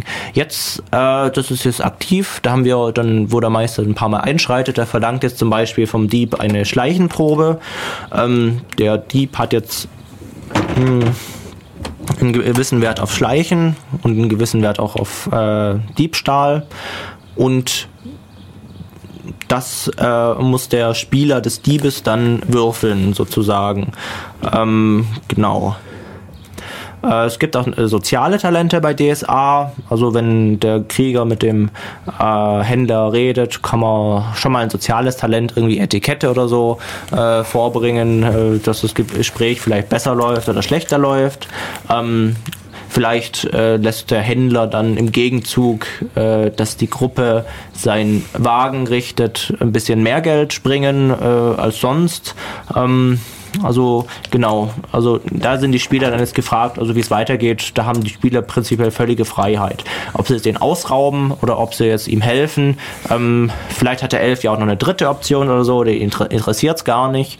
Die Elfen sind in äh, Aventurien allgemeiner das schwarze Auge eh ziemlich weltfremd und äh, würden sie würden vielleicht einfach im Wald laufen und äh, da Kräuter pflücken oder sowas. Ähm, also als Spieler hat man hier halt äh, prinzipiell ähm, volle, volle Freiheit, was man machen kann. Ähm, was dem Meister natürlich schwer zusetzt, weil vielleicht hat er sich gedacht, äh, dass dadurch ein cooles Abenteuer anfängt, aber die Spieler können natürlich auch machen, gerade das, was er nicht äh, will, aber da kann er halt leider nichts machen. Da muss er improvisieren und äh, sich anpassen. Ja. Ja, so läuft das. Ja, so läuft das. So. Hm, verdammt, ich hab jetzt, jetzt haben sie das Abenteuer nicht ausgelöst. Was mache ich jetzt? Ja, habe ich, hab ich so viel vorbereitet. Jetzt machen sie was anderes. Kann ich alles äh, beiseite schieben und was Neues ausdenken. Aber das ist gar nicht so schlimm, wie es klingt. Das macht auch Spaß für den Meister, wenn man ein bisschen improvisieren Und dann kann. fiel ein Klavier vom Himmel. Ja, das kann auch passieren, wenn der Meister das möchte.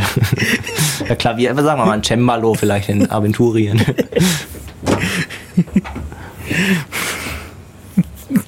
ja. Ähm, gut, das war so eine, ein kleines Spielbeispiel, das vielleicht äh, das also Rollenspiel ganz gut widerspiegelt. Äh, aber vielleicht erzählen wir noch ein bisschen mehr zu das schwarze Auge, also wie die Welt so beschaffen ist. Ich meine, äh, viele Leute kennen vielleicht so die Tolkien-Fantasy, so mit äh, ist relativ ähnlich. Also Fantasy gleich der anderen schon ein bisschen. Also dass es so die verschiedenen Rassen gibt, halt Menschen, Zwerge, Orks, Elfen Ja, und das, so. Ist, das ist das, was ich an High Fantasy so schlecht finde. Es ist immer das Gleiche. Es sind immer, du hast immer die gleichen Sachen. Ja, und jedes Fantasy, das was sich auf, auf sich hält, macht dann noch irgend mindestens eine obskure Rasse oder sowas. äh, bei bei äh, äh, da, äh, das schwarze Auge kommen dann Echsenmenschen zum Beispiel noch rein. Äh, andere Fantasy mag dann irgendwelche Katzenmenschen noch haben. Also es gibt mindestens dann noch eine Rasse, die, äh, die exklusiv ist. Ja, aber so Menschen, Orks, Zwerge, Elfen, das sind so die Klassiker, würde ich sagen, in den meisten Rollenspielen, äh, in den meisten Fantasy. Ähm, genau, die gibt's auch in das schwarze Auge, ähm, wobei Menschen halt überpräsent sind. Also man wird eher Menschen äh, antreffen, also gerade im Mittelreich. Ähm, also wenn man das Mittelreich so ansiedelt, das ist genau, wie der Name schon sagt, in der Mitte von Aventurien, aber vielleicht schauen wir uns mal so den anderen Kontinent an und was es da noch so, was Aventurien und das Schwarze Auge noch so bieten an Geografie und äh, ja, Sozio Soziografie in gewisser Weise.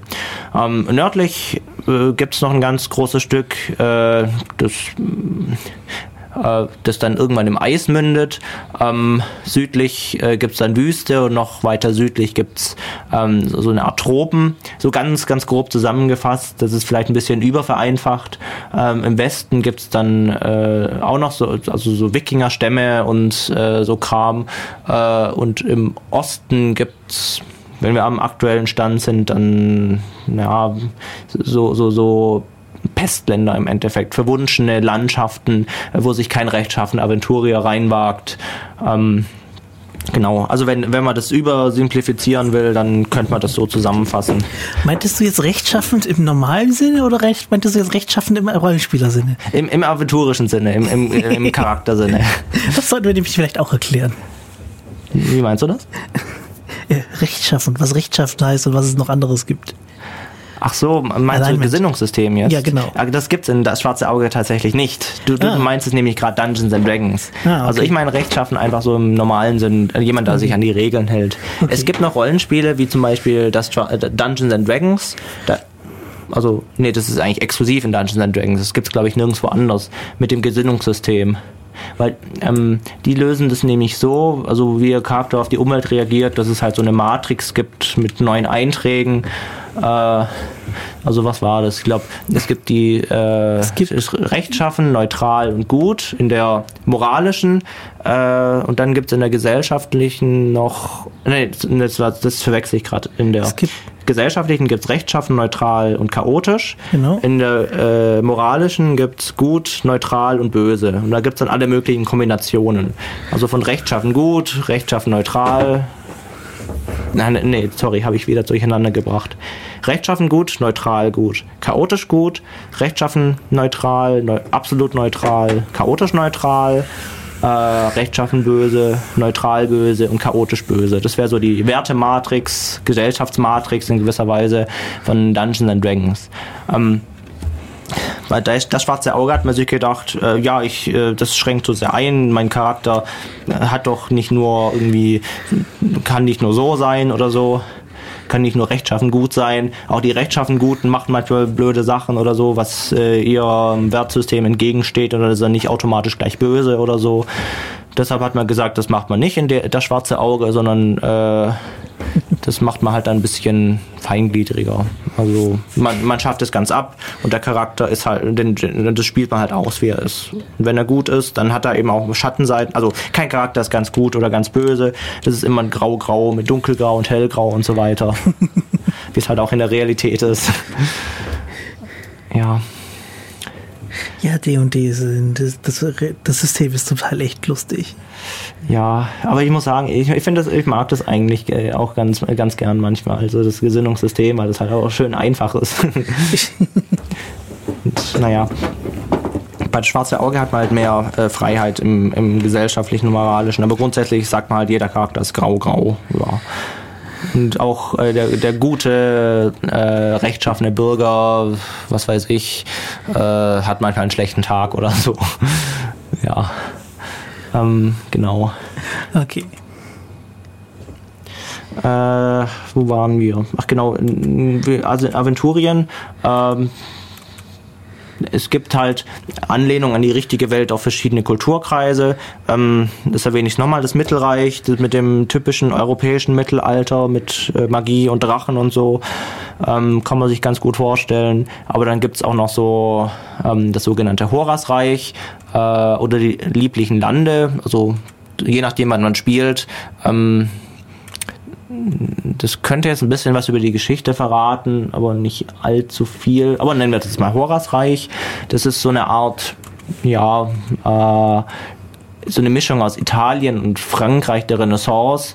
Äh, mit, also wenn man sich ein Bild vor Augen malen will, mit Degenfechtern, mit ähm, absolutistischen Kaiser, äh, mit, äh, mit einer aufstrebenden Bürgerschicht, die gern äh, selber politische Macht hätte, mit Geheimbünden, also so eine Art Freimaurer, nur halt im aventurischen Sinne. Äh, und äh, eher äh, Kultur und Technik äh, und, und for äh, ähm, äh, liebenden und fortschrittlichen äh, ähm, Bürgern, äh, was halt auch zu Spannungen im Mittelreich führt, was halt eher noch so im Hochmittelalter äh, irdisch gesehen sich befindet. Dann gibt's aber auch noch rückständigere, so also Nostria und Andergast zum Beispiel. Das sind so, dann so ziemlich rückständige, im tiefsten Frühmittelalter verharrende ähm, ähm, äh, Gesellschaftssysteme mit, äh, mit, mit, mit Lehnsherrschaft und so weiter ähm, und wo, wo der Ritterstand noch sehr viel Macht hat. Ähm, da gibt's auch noch so mit, äh, den Tor, mit dem Torwahlreich, also Torwahl heißt es halt, äh, gibt's dann noch so, so Wikinger, die sehr freiheitsliebend sind und sich auf Schiffen auf hoher See eher fortbewegen, auf ihren Drachenschiffen und gerne mal äh, irgendwelche Städte angreifen und ausrauben ähm, dann gibt es auch mit dem Tulaminenland noch so eine Art ähm, Tausend und also Reich des der Tausend und einer Nacht, also so ein bisschen arabisch, orientalisch äh, und, und, freie Städte und äh, genau. Ähm, gibt auch noch so eine Art äh, so Indien, also Mischung aus ähm, alten Indien und äh, Arab äh, mittelalterlichem Arabien. Das wäre dann Aranien äh, in, in äh, das schwarze Auge. Ähm, genau. Also es gibt eine ganze Bandbreite an Kulturen, die man auch spielen kann. Äh, und mit Menschen aus dieser Kultur. Und, ähm, aber neben den ganzen menschlichen Kulturen gibt es eben auch noch Kulturen anderer Rassen. Also zum Beispiel die Orks, gibt es auch, die sind eher im Norden. Gibt so das Orkland, das sogenannte, wo die Orks hier Unwesen treiben. Aber das sind eben auch ähm, kulturschaffende, zivilisierte Wesen, die halt eine andere Sicht auf die Welt haben wie die Menschen und äh, aber von den Menschen natürlich als äh, böse wahrgenommen werden. Andersrum geht es natürlich auch so. Äh, genau. Dann gibt es noch die Elfen. Also die sind ziemlich weltabgewandt ja, also sie, sie äh, entsprechen im Prinzip schon dem Fantasy-Klischee, dass so die Elfen eher weltabgewandt, kulturfern sind, ein bisschen naiv auch noch äh, und äh, so im Einklang mit der Natur, mit den Wäldern oder Steppen, je nachdem sind. Es gibt nämlich Waldelfen und Steppenelfen und Firnelfen und ähm, die vierte kriege ich gerade nicht mehr zusammen. Auf jeden Fall gibt es für jeden Natur ähm, Art, so eine angepasste Elfen dafür. Ähm, Zwerge gibt's auch, sind auch relativ klischeehaft, muss man sagen, äh, nach äh, Tolkien-Standards, äh, mit ihren Bingen und Minen, also tief unter der Erde, schürfen die Erz und schmelzen die das dann re zu relativ hochwertigen Schmiedeerzeugnissen. Ähm, sie mögen Bier und äh, kämpfen mögen sie auch ganz gern und klassischerweise ist ein Zwerg ein Kämpfer mit, mit einer guten, starken Axt. äh, ja, damit hätten wir dann so das Grobe zusammen. Es gibt noch Feinheiten, aber ich denke, so, so, weit müssen wir dann nicht mehr gehen. Oder also wie gesagt, die Echsenmenschen. Aber das ist halt so eine, so eine Besonderheit, die, die auch äh, tief äh, sehr mit der Hintergrundgeschichte verwoben ist. Also die sind ist schon spielbar. Ähm, ich persönlich würde die nicht zulassen in meiner Gruppe als Spielcharaktere, weil ich die als zu, ähm, zu unpassend äh, erachte. Mhm. Wunderbar. Ich würde jetzt noch mal ein bisschen Musik spielen. Äh, ja, ich schreibe es in der Playlist rein. Ich bin, wobei doch, äh, Dragonheart spiele ich mir jetzt mal. Äh, so, willkommen zurück bei Def Radio. Heute am, ähm, ich sehe das Datum nicht mehr. Äh, der 28.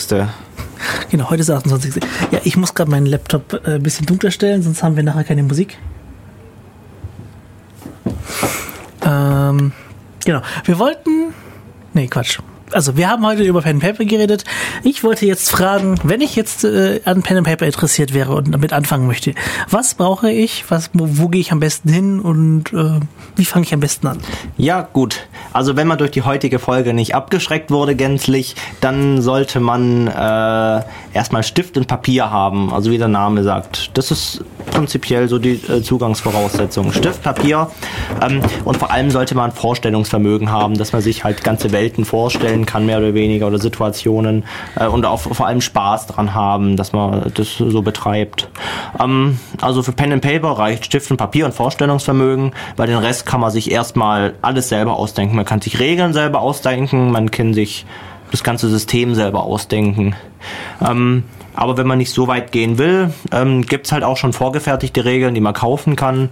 Ähm, von DSA gibt es tausende Seiten an Regeln, die man alle erwerben kann. Ähm, man kann viele Systeme ausprobieren. Aber sagen wir mal, man möchte jetzt DSA spielen.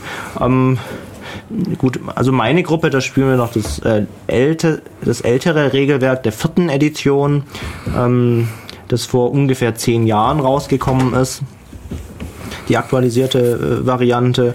Äh, es gibt äh, auch noch die fünfte Edition, die's, die gerade relativ aktuell ist. Damit kann man eigentlich auch anfangen, da spricht nichts dagegen. Äh, nur, dass es da halt noch nicht so viele Regeln gibt. Also, die, das ist. Ähm, es ist, also es, jeder Bereich ist noch nicht abgedeckt. Also DSA 4 ist halt relativ vollständig, ist abgeschlossen, ist komplett. Äh, da sind die alle Bücher schon draußen für jede, also es gibt Bücher, Regelwerke dann halt, so die Standardregelwerke, was man so haben kann.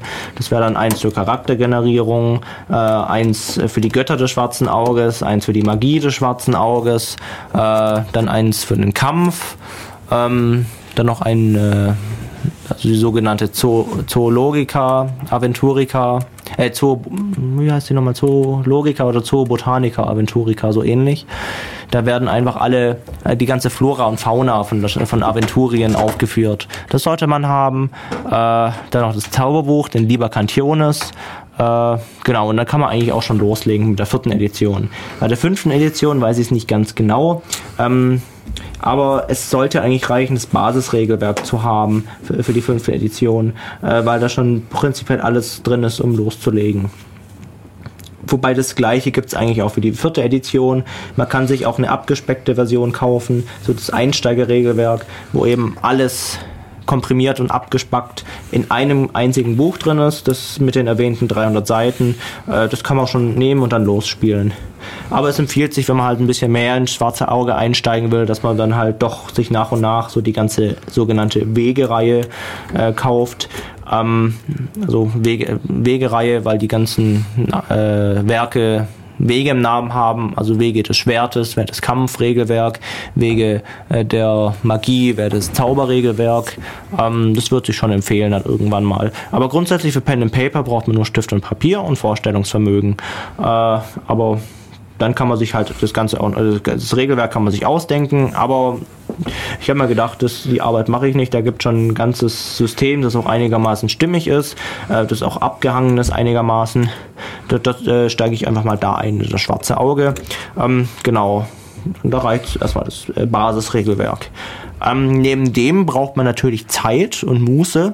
Äh, also es empfiehlt sich halt, dass man schon länger als zwei Stunden sozusagen spielt. Man muss schon ein bisschen Zeit mitbringen, dass man auch wirklich so in die ganze Welt versinken kann dass man alles um sich herum vergisst und nur sozusagen äh, in der Welt da gerade äh, drin ist, ähm, weil dann macht es auch richtig Spaß. Ähm, und man muss halt ein Fable für Fantasy und Rollenspiele natürlich haben, also sonst äh, nutzt das alles gar nichts. Äh, was ich noch nicht erwähnt habe, was auch nicht schlecht wäre, wären Mitspieler, die mit einem das spielen. Äh, das habe ich deshalb an die letzte Stelle gestellt, äh, weil es tatsächlich auch Einzelabenteuer gibt, die man mit sich alleine spielen kann. Äh, die, also meistens sind es dann halt so zu großen Kampagnen, also Anmerkung dazu, eine Kampagne besteht aus mehreren Abenteuern und ein Abenteuer ist das ist so eine abgeschlossene Einheit an, an, an Story, also an Geschichte sozusagen. Also vor großen Kampagnen gibt es in der Regel so Einzelabenteuer, die so ein bisschen einführend sind, die man dann halt mit sich selber äh, spielt. Äh, ich muss sagen, ich habe noch nie ein Einzelabenteuer gespielt. Das wird mir auch gar keinen Spaß machen, weil der Reiz ist halt so ein bisschen die soziale Interaktion. Ähm, aber das gibt es tatsächlich und man braucht nicht notwendigerweise Mitspieler, aber ich würde es stärkstens empfehlen, dass man mindestens äh, also zu fünft inklusive Meister ähm, spielt. Muss ich da unbedingt irgendwo physikalisch anwesend sein? Äh, ich meine, da gibt es verschiedene Philosophien. Du musst nicht du, kann, es, es, du kannst es äh, auch, äh, es gibt technische Hilfsmittel, äh, wo dann äh, an mehreren Computern dann halt so die Charakterbögen, so der, der Zettel, wo der Charakter draufsteht, ist der Charakterbogen, ähm, angezeigt werden äh, und mit, ähm, mit, mit, mit äh, Voice-Programmen kann man dann sich äh, halt auch miteinander kommunizieren und Würfel-Apps gibt's auch noch und äh, so Kram. Das, du musst nicht physisch anwesend sein, ähm, aber bis jetzt jetzt habe ich, hätte ich eigentlich keinen Grund, warum ich nicht physisch anwesend sein sollte, mal so rumformuliert. Also es hat immer Spaß gemacht, wenn man sich zusammen trifft äh, und dann halt so mal einen ganzen Tag zusammen Rollenspiel spielt. Mhm. Du musst nicht, ähm, aber da will ich auch gar nicht sagen, ob du musst oder nicht. Das ist halt, äh, das sind halt verschiedene Philosophien, äh, je nachdem, was du bevorzugst. Genau, also ich würde halt das eine, vielleicht würden andere das andere machen. Ja. Ähm, gut. Äh, ja.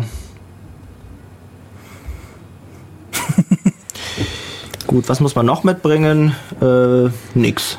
Also das wäre eigentlich schon alles. Äh, vielleicht was zum Knabbern, wenn es länger dauert. Knabbern empfiehlt sich immer, genau. Und vielleicht Pizza und äh, so ein bisschen äh, so Softdrinks äh, ist auch nicht das Verkehrteste. also, genau, also Naschkram. Ähm, also Drogenexzesse würde ich eher vermeiden, also nicht zu viel Alkohol trinken, dass man noch einen klaren Geist hat. Ja. Dein Charakter wird betrunken, nicht du. Genau, exakt. okay. Äh, ja. Ähm, also man kann auch, wenn ich ein bisschen von meiner Gruppe noch erzählen kann, jetzt am Schluss, äh, wir haben auch ein paar ziemlich äh, interessante Charaktere, sage ich mal so, die Anti-Power Gaming sind. Also die Anti-Power Gaming ist beschönigend für total nutzlos im Endeffekt. Ähm, zum Beispiel haben wir äh, einen Wirt als Charakter, den kann man auch in äh, das schwarze Auge machen. Ein Wirt, der mit unserer Gruppe umherläuft. Ähm, ich, ich selber spiele gerade einen äh, Gelehrten, also ein, das ist nicht magischer Charakter, äh, der aber trotzdem gelehrt ist, also viel über die Welt weiß und das spezialisiert ist auf Gesteinskunde. ähm, Gesteinskunde und Metaphysik. Das sind so seine zwei äh, Richtungen, in denen er ziemlich viel weiß. Äh, aber wenn es dann halt so ins Kämpfen geht, dann ist er relativ nutzlos. Und entsprechend lustig ist es dann auch zu spielen mit dem. Wunderbar. Ein Schelm haben wir noch. Also äh, ein Schelm ist in, in, das schwarze Auge ein ganz lustiger Charakter. Ähm, er kann, kann zaubern. Äh, er hat eine eigene Magieklasse, der Schelmenmagie. Äh, aber das sind alles so eher lustige Zaubersprüche. Also er kann zum Beispiel zaubern, dass Leute irgendwie in die Luft fliegen, also, also hochfliegen halt, ähm, oder, oder verstummen, äh, das äh, so ähnlich. Also das ist halt eher so ein bisschen Trollmagie, wenn man so will. Und das, das führt auch zu ziemlich lustigen Situationen, vor allem äh, weil ein Shell man äh, also nicht viel von Ernsthaftigkeit und von Ehrwürdig, Ehrwürdigkeit hält. Und wenn man dann halt doch mal mit äh, Abgesandten des Kaisers oder so zu tun hat, äh, sollte man eher nicht den Schelm äh, reden lassen. Das kann zu heiklen Situationen kommen. Äh, ja, ich meine, äh, wir haben auch ein paar Klischee-Charaktere, so Archetypen, so wie ein äh, so ein Heiler, der ein bisschen magiekundig ist. Wir haben sogar eine Amazone. Ähm, Tulamidischer Magier, also so ein bisschen arabisch angehaucht. Äh, was, und ein, ein Jäger und äh, einen Torwalschen Seesöldner, einen Wikinger sozusagen. Ähm, also wie schon anfangs erwähnt, wir, wir machen nach unserer Definition gutes Rollenspiel. Das heißt, wir sind eine sehr rollenspiellastige Gruppe. Äh, wir spielen äh, Charaktere sehr aus bis ins letzte Detail, äh, wollen nicht unbedingt mit der Geschichte durchrauschen oder so oder die Belohnung unbedingt abholen. Äh, für uns ist es Spra Spaß genug, wenn wir gutes Rollenspiel, konsistentes Rollenspiel in der Welt machen. Ja, ähm, genau. Okay, mir fällt jetzt noch eine Frage ein, die mir schon die ganze Zeit auf dem, äh, im Kopf rumführt, aber einfach nie gestellt habe. Was ist denn jetzt dieses, das, das schwarze Auge jetzt? Ah, der namensgebende Gegenstand. genau. Ja, also was ist das schwarze Auge? Das ist eigentlich ganz lustig, weil also das schwarze Auge ist in Aventurien ein Artefakt erstmal. Es ist es ist sehr mächtig. Ähm, aber es ist halt überhaupt nicht re relevant im Endeffekt. also es ist ziemlich, äh, ist ziemlich, äh, ziemlich willkürlich eigentlich der Name. Also ein schwarzes Auge äh, ist so eine Art äh, Kristallkugel, mit der man dann in, also Zukunft, Vergangenheit oder Gegenwart schauen kann sozusagen. Ähm, also sehr mächtiges Artefakt. Äh, das besitzen die wenigsten Leute und wenn dann, äh, also vielleicht hat mal eine große magische Universität, mal eins, aber das ist dann in den, in den Verliesen äh, durch äh, abgeschirmt und mit vielen magischen Schutzzaubern umgeben. Das, ähm, also es ist mächtig und äh, man kommt in der Regel nicht so einfach dran und es wird auch sehr bewacht, wenn man mal eins hat. Aber für, die, für den Verlauf von Aventurien ist es erstmal nicht sehr relevant und auch für das ganze Universum ist es nicht relevant. Also es ist ziemlich zufällig, dass es, dass es den Namen hat hat. ähm, ja. Eine kleine Anekdote vielleicht noch dazu. Äh, das schwarze Auge heißt äh, im amerikanischen Raum äh, nicht The Black Eye, sondern The Dark Eye. weißt du warum? Black Eye ist äh, das blaue Auge. Genau. Man wollte es nicht das The Black Eye nennen, weil das würde eine ungünstige Konnotation mit sich bringen. Deshalb sagt man halt, es, man nennt es Dark Eye. ja. Äh, genau. Ähm, was gibt es noch zu sagen? Hast du schon mal Pen and Paper gespielt? Ich habe mal Pen and Paper gespielt. Das war ein anderes Setting. Also es war weder äh, DSA noch ähm, Dungeons Dragons. Mhm. Äh, das war ähm, The World of Darkness. Mhm. Ähm, ich kann leider nicht sehr viel dazu erzählen, weil ich habe ja nicht gemeistert. Ah, okay. Also Spieler. Ich war Spieler. Das ist weniger Aufwand. Das ist, das ist weniger Aufwand, nur diesen blöden Zettel ausfüllen und auswürfeln. Ja.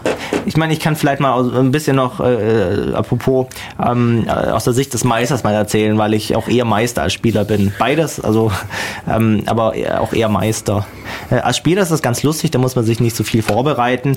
Ähm, man sollte vielleicht ähm, wissen, was Aventurien ist sozusagen und wie die Gesellschaft so, also so auf, aufgebaut ist. Also halt, ähm, dass es Fantasy ist und dass es da halt, äh, was, was es mit Fantasy so auf sich hat. Aber so der Meister muss halt die ganzen Regeln können und wirklich detailliert, wie so das ganze Universum aufgebaut ist. Ähm, müssen nicht, aber es empfiehlt sich halt, weil je besser der Meister vorbereitet ist, desto mehr Spaß macht's.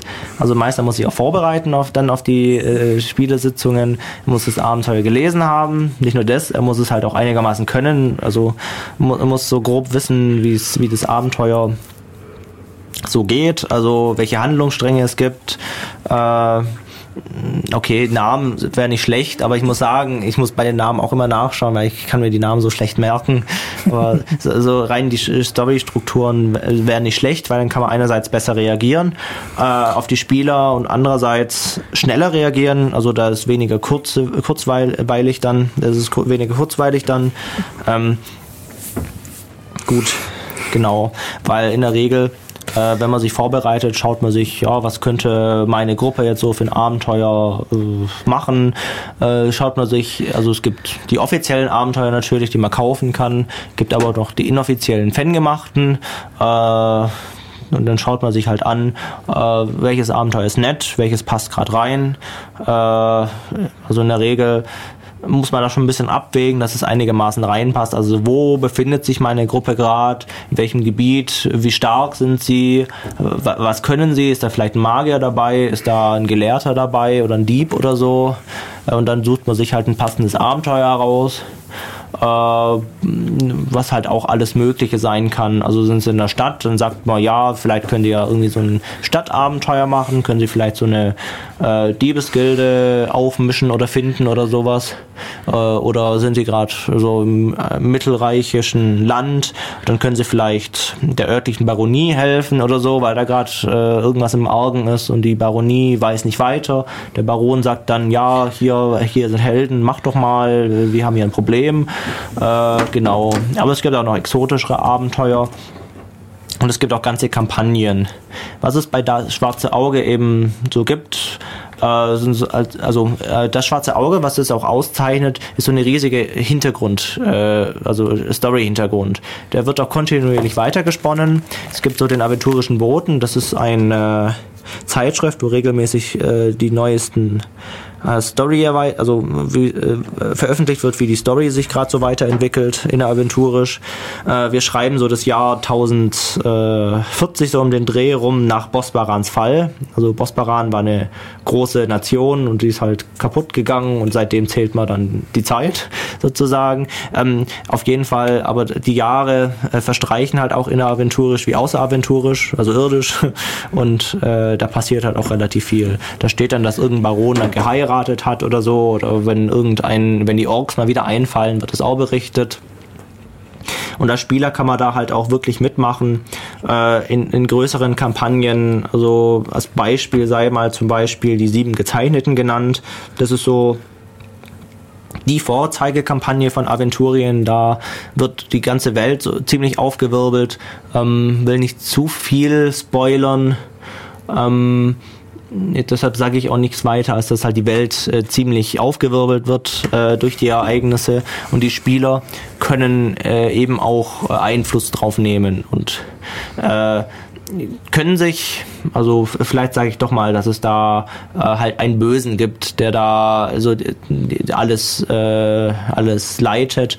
Die Spiel, also gemeint äh, gedacht ist, dass sie halt die Spieler den aufhalten, ähm, aber die Spieler können natürlich auch sagen, nee, find ich, finden wir toll, wir schließen uns dem an oder sowas. Dann dann wäre halt wäre es halt eine alternative Realität, wo dann halt alles ganz anders ist, als das offizielle Aventurien es vorgesehen hat sozusagen. Aber auch bei kleineren Kampagnen Serien kann man äh, hat man schon relativ hand, viel Handlungsfreiheit, dann wie man die Geschichte weiterspinnen kann. Ja. Habe ich dich jetzt ein bisschen neugierig gemacht? ich habe schon mit anderen Sachen viel zu viel zu tun. Ah. ja, ich glaube, damit kommen wir auch zum Ende unserer Sendung. Das war Def Radio Folge 339, heute am 28. Mai. Im Studio waren Ricky und Jens. Ja. Und wir hören uns in 14 Tagen. Thema sehen wir dann. Äh, bis dann.